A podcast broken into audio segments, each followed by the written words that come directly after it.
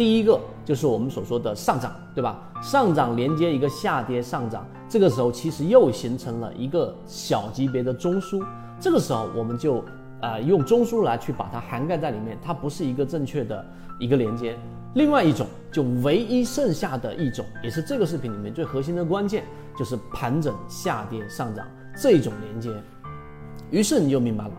在我们金鱼报二里面，对吧？在我们一直在给大家最早。在讲的超华七幺二，然后呢，到现在很多鱼金鱼报，对吧？我们鱼池当中的标的，为什么圈子一直在告诉给大家？如果你的资金量不是特别大，如果你本身希望利用率更高，如果你希望确定性更高一点啊，不希望自己的标的一波上涨之后又大幅的折损，那还有一个就是你如果在追强上，因为追强啊追涨。那打板这些交易模型对于自己的能力要求非常高，那只有可能万分之一、千分之一的人才能从中盈利，剩下的全是亏损，交易难度非常大。如果你不想选择这种风险最大的模式，那刚才我们所说的盘整下跌之后出现第一类型买点，当下跌这一笔快速的放量，当这一笔打到超跌区域，负乖离率非常高的时候，就出现了在次级别上的一个背驰。就是我们所说的第一类型买点，在这个位置买入之后，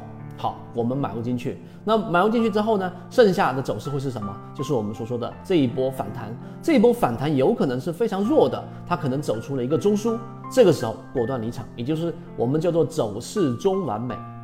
在日线级别的交易就是如此，走势中完美的意思是必须是三笔以上的重叠区域，就是形成一个中枢。所以呢，它必然会形成一个中枢的话，它必然还有一笔就是下跌这一笔连接一笔上涨，再连接一笔下跌，这里面有总体重叠区域，就是我们所说的中枢。于是，在第一类型买入的时候，一旦形成中枢，离场，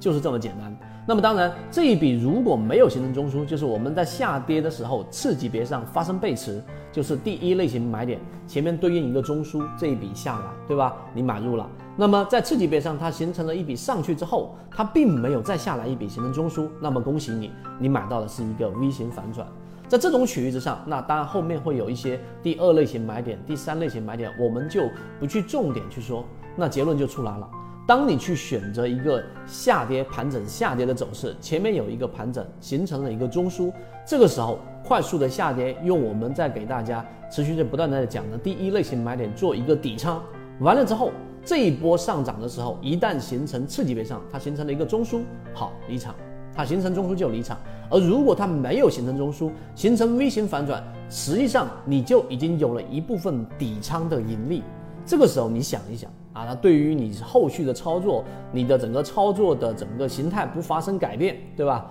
然后呢是有很大帮助的，因为你已经在获利了，所以你的主动性会更强。所以作为小资金，如果在底仓再把仓位给控制好，这就是我们认为在圈子当中作为小资金、作为中型资金、增长资金曲线做得很漂亮的一个最好买入手法，就是下跌盘整下跌的这种第一类型买点的买入。希望今天我们的这一段视频对你来说有所启发。所以你想进一步完善自己的交易框架和模型的话，可以拿出手机，一步关注先锋船长公众平台，加入实战圈子，进一步系统学习。